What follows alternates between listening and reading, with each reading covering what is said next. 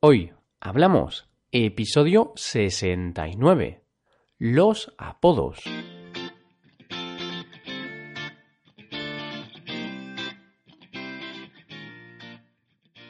Bienvenidos a Hoy Hablamos, el podcast para aprender español cada día. Ya lo sabéis, publicamos nuestro podcast de lunes a viernes. Podéis escucharlo en iTunes, Stitcher o en nuestra página web hoyhablamos.com. Recordad que en nuestra página web tenéis disponible la transcripción completa del audio de este episodio. En el episodio de hoy os vamos a hablar de los apodos. Podrás conocer algunos de los apodos más populares de España y su significado.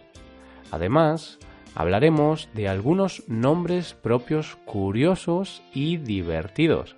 Seguro que algunos de ellos te van a sorprender. Hoy hablamos de los apodos.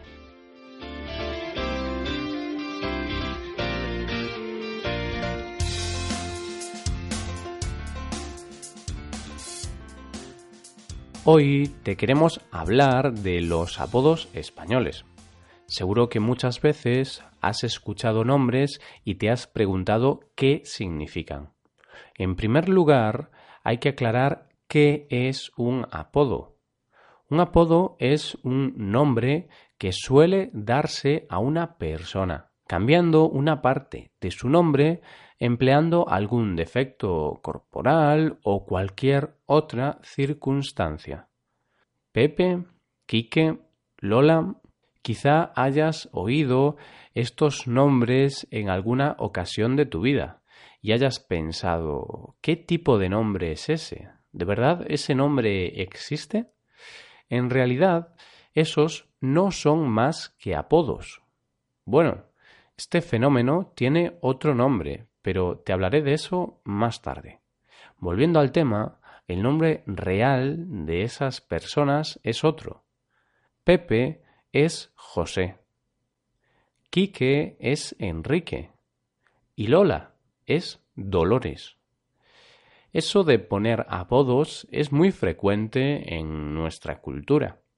Una cosa es el nombre que está escrito en el carné de identidad y otra cosa es la forma en la que tu familia y amigos te llaman. A este fenómeno se le conoce como hipocorístico. Difícil de pronunciar, ¿verdad? Repito, hipocorístico.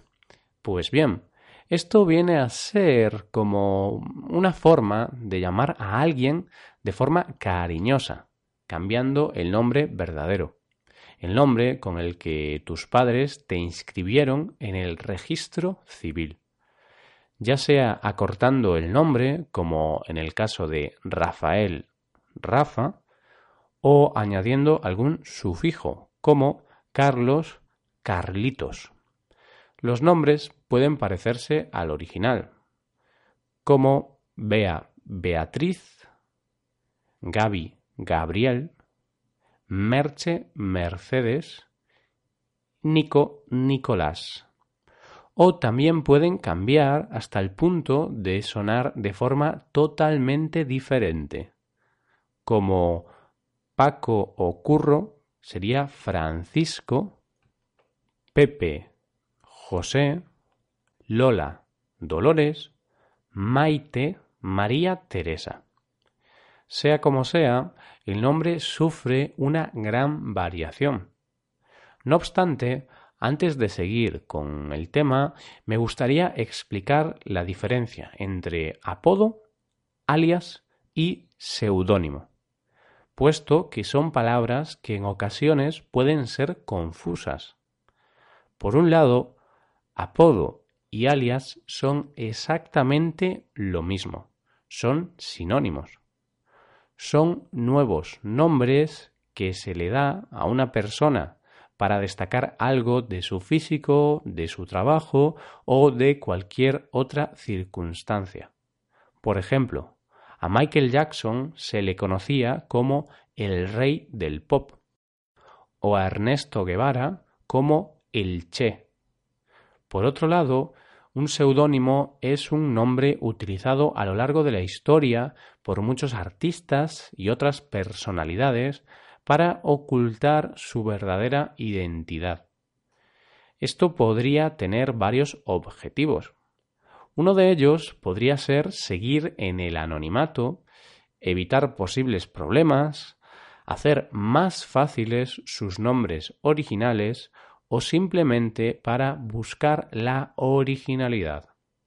Por ejemplo, quizá no sabías que el verdadero nombre de Shakira es Isabel Mebarak Ripoll o que Bob Dylan en realidad es Robert Allen Zimmerman. Ahora dejamos los apodos a un lado para hablar de nombres reales. Porque, por extraño que parezca, un pueblo español llamado Cuerta del Rey tiene un récord de nombres raros. Este pueblo de 900 habitantes tiene 300 nombres muy pero que muy extraños. Fresdesvinda, Clodoaldo, Baraquisio, Orencia, Floripes, son algunos de los nombres con los que estos hombres y mujeres fueron bautizados. ¿El por qué? Pues el origen y el significado de estos nombres se debe a la influencia de lenguas germánicas ya desaparecidas. Por ejemplo, Arnulfo significa águila y lobo, Sindulfo camino del lobo, o Heriberto significa ejército bueno. Como te podrás imaginar, estos nombres no son frecuentes entre el resto de españoles y están en desuso que estén en desuso significa que no se usan y que con el paso del tiempo van a desaparecer. A mí, la verdad, me suena mejor Marta o David que Orencia o Floripes. Pero, como se suele decir, sobre gustos no hay nada escrito. La parte positiva es que esas personas pueden presumir de tener nombres únicos y especiales. Hablando de nombres curiosos o raros, me viene a la memoria el nombre de una chica que saltó a las noticias hace unos años. El nombre completo de esta chica es Luz Cuesta Mogollón. Sin lugar a dudas, uno de esos nombres es imposible de olvidar. De forma literal, su nombre viene a decir que la luz cuesta mucho. Mogollón es otra forma de decir mucho. Luz siempre cuenta la anécdota de cómo era el primer día de clase en la escuela con nuevos profesores. Y es que cuando un profesor leía en voz alta su nombre, el resto de compañeros y el propio profesor se reían a carcajadas, se reían mucho. El hecho de tener un nombre diferente puede marcar tu infancia y parte de tu vida. Cuenta que en cualquier situación de su vida diaria esto le afecta. Por ejemplo, el hecho de ir a una entrevista de trabajo y que el entrevistador le pregunte su nombre completo, en ocasiones puede llegar a ser incómodo. ¿En qué momento sus padres decidieron ponerle luz de nombre teniendo esos apellidos? bueno, quién sabe. Quizás en el momento de elegir el nombre sus padres no pensaron en eso. Otro ejemplo de nombre extraño es el de un hombre llamado Rafael Nieto de Dios. Repito, Nieto de Dios. Con estos apellidos tampoco dejaba indiferente a nadie.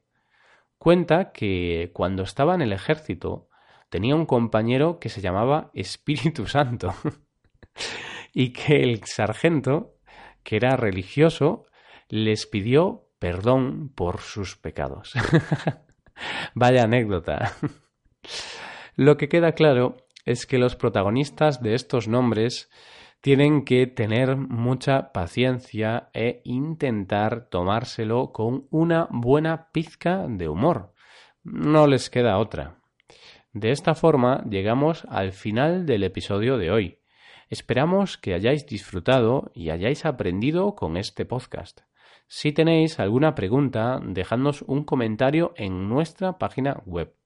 Nos ayudaríais mucho dejando una valoración de 5 estrellas en iTunes. Y recordad que podéis consultar la transcripción completa de este podcast en nuestra página web. Muchas gracias por escucharnos y por valorarnos positivamente. Nos vemos en el episodio de mañana, en el que os daremos a conocer nuevas expresiones en español. Pasad un buen día. Hasta mañana.